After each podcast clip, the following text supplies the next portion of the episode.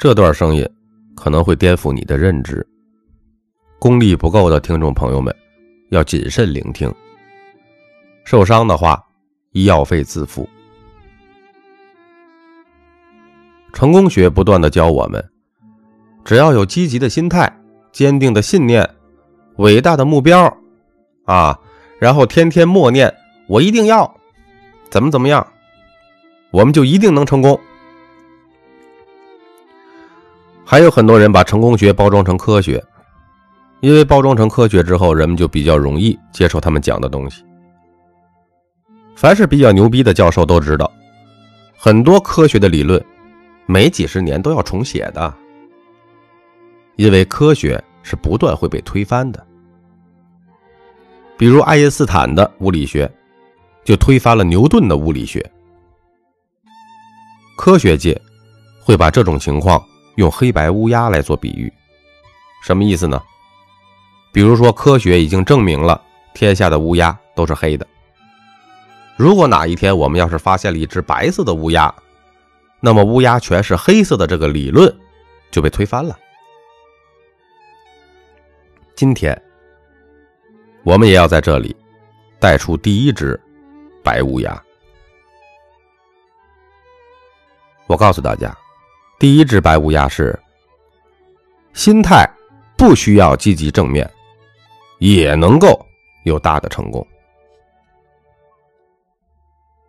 我相信大家都见过善良的有钱人，也见过丑恶的有钱人，也见过不善不恶的有钱人。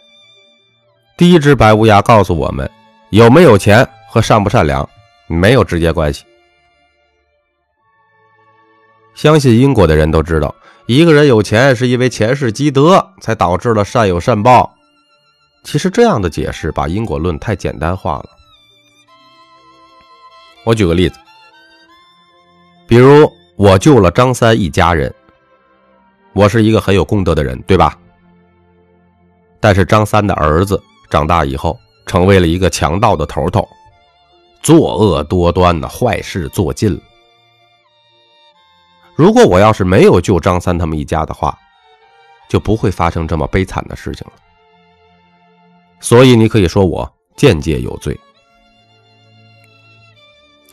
由于李四的父母被张三所杀，李四的儿子长大以后发愤图强，最后成为了类似于蝙蝠侠、超人一样的英雄，帮助了千千万万的人。如果我上面讲的这个因果是成立的。那么，请问我做的事情到底是善还是恶呀？所以说，我们所做的善事，有可能就会变成丑恶的事儿；我们所做的恶事，也有可能会变成善。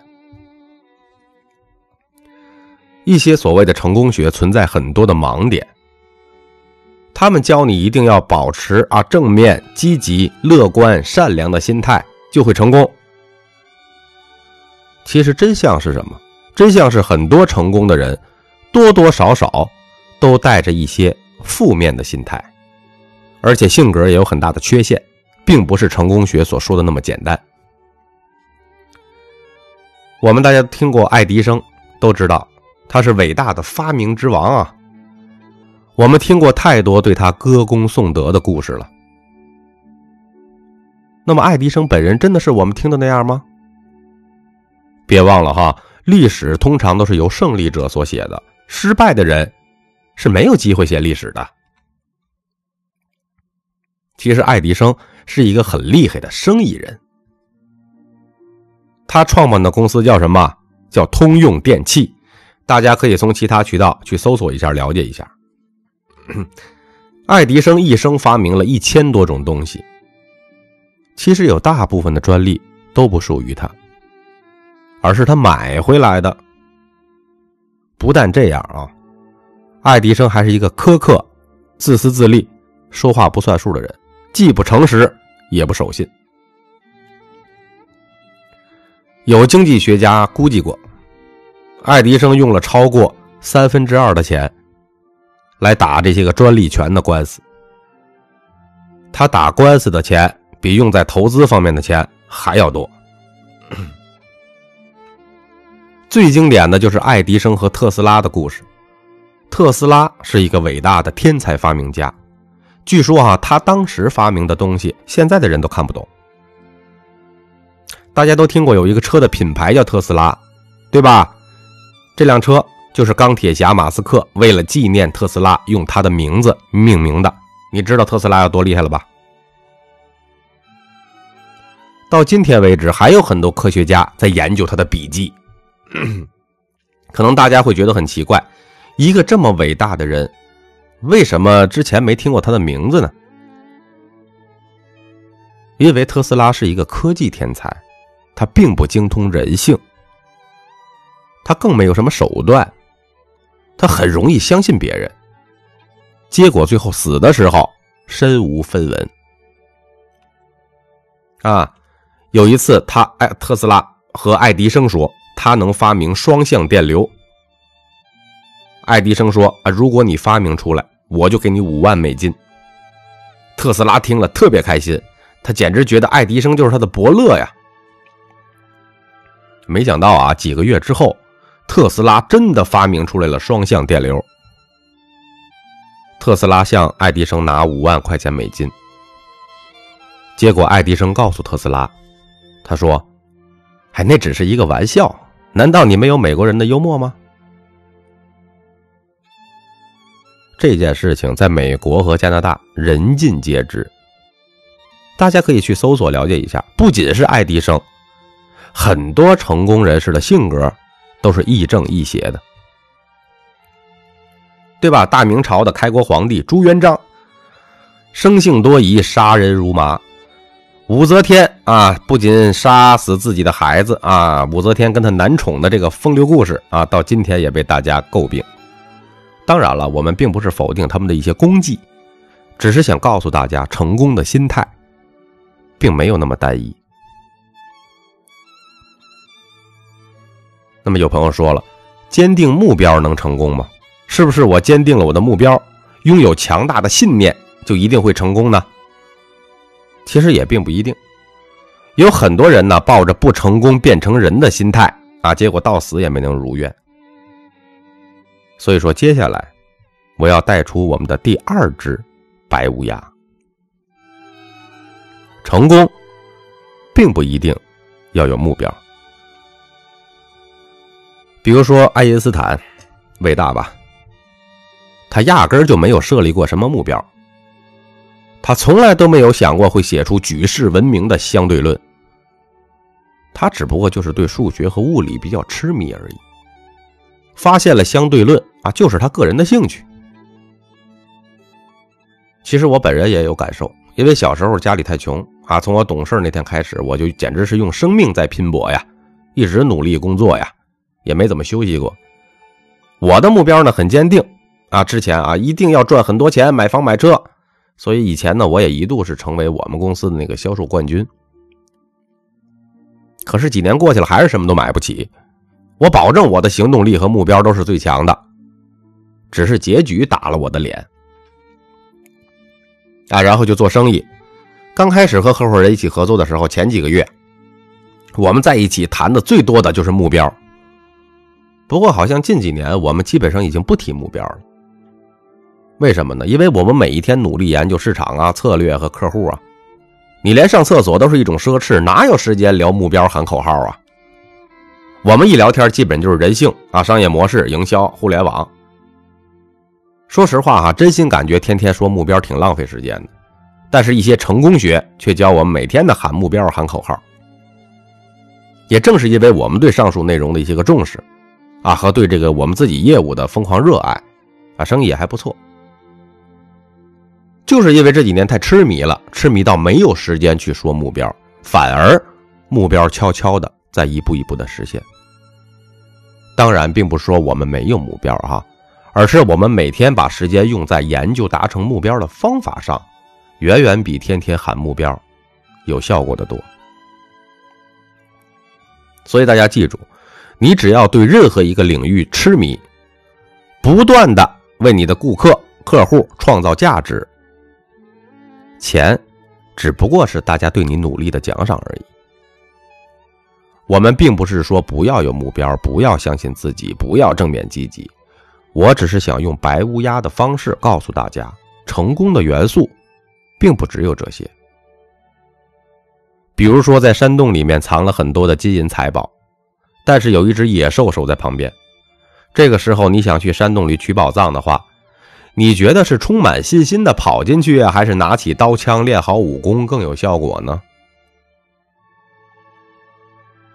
咖啡豆有可能推翻了你原来所相信的一些道理，听上去虽然很无情，但是我可以让你在当头棒喝中清醒。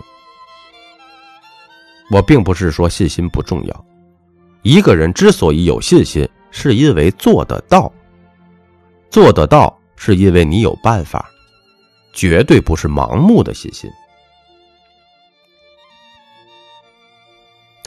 那么还有，为什么很多聪明人赚不到钱呢？为什么在社会上有很多聪明人，他们学了很多东西，脑子也灵活的不得了，但是最后却赚不着钱啊，日子过得苦哈哈的。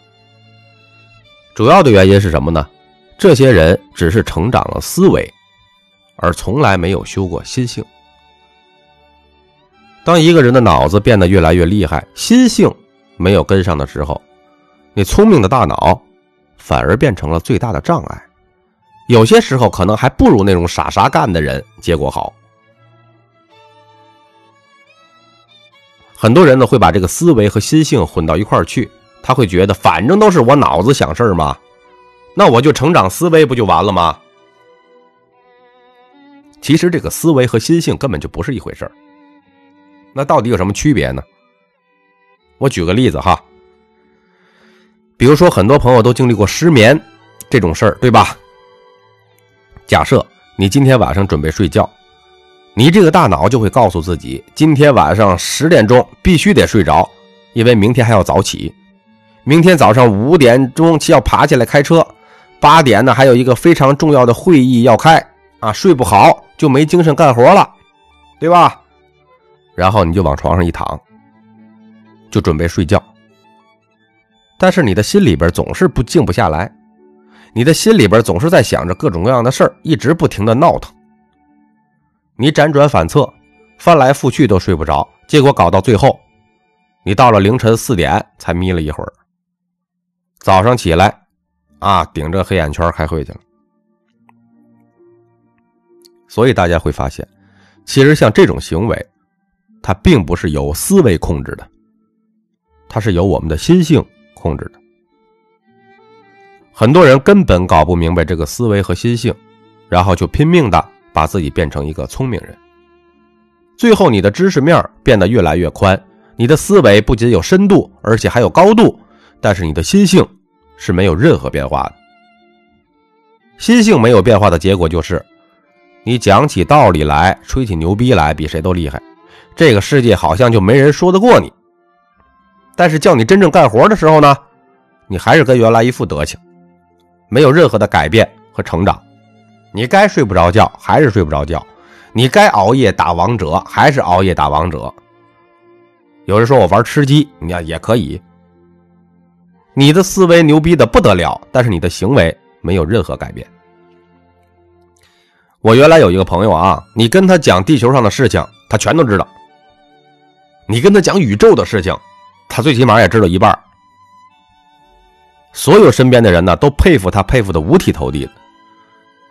但是很多年下来，他的结果并不好，所以大家也只能感叹一下：“哎呀，可惜了，可惜了。”这是什么？这就是心性没有成长的结果。就像那种老烟鬼一样，你跟他讲吸烟的危害，你根本讲不过他。他能够引经据典，讲出一大堆的道理来，讲到你无话可说。但这种人呢，说起来的时候，天下无敌。你让他戒烟的时候呢，他就戒不了。